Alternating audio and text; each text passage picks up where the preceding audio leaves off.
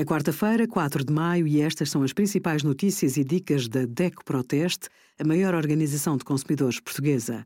Hoje, em DECO.proteste.pt, sugerimos como escolher um shampoo sólido, regras a cumprir para viajar de avião e o melhor seguro de saúde no nosso simulador.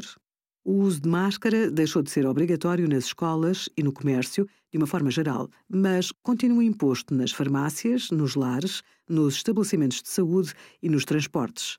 As crianças com menos de 10 anos estão dispensadas do uso obrigatório de máscara, assim como todos os que tenham uma declaração que ateste a sua incapacidade para usar equipamentos de proteção individual. A falta de máscara ou viseira nos locais de uso obrigatório é um crime de desobediência sujeito a penalização.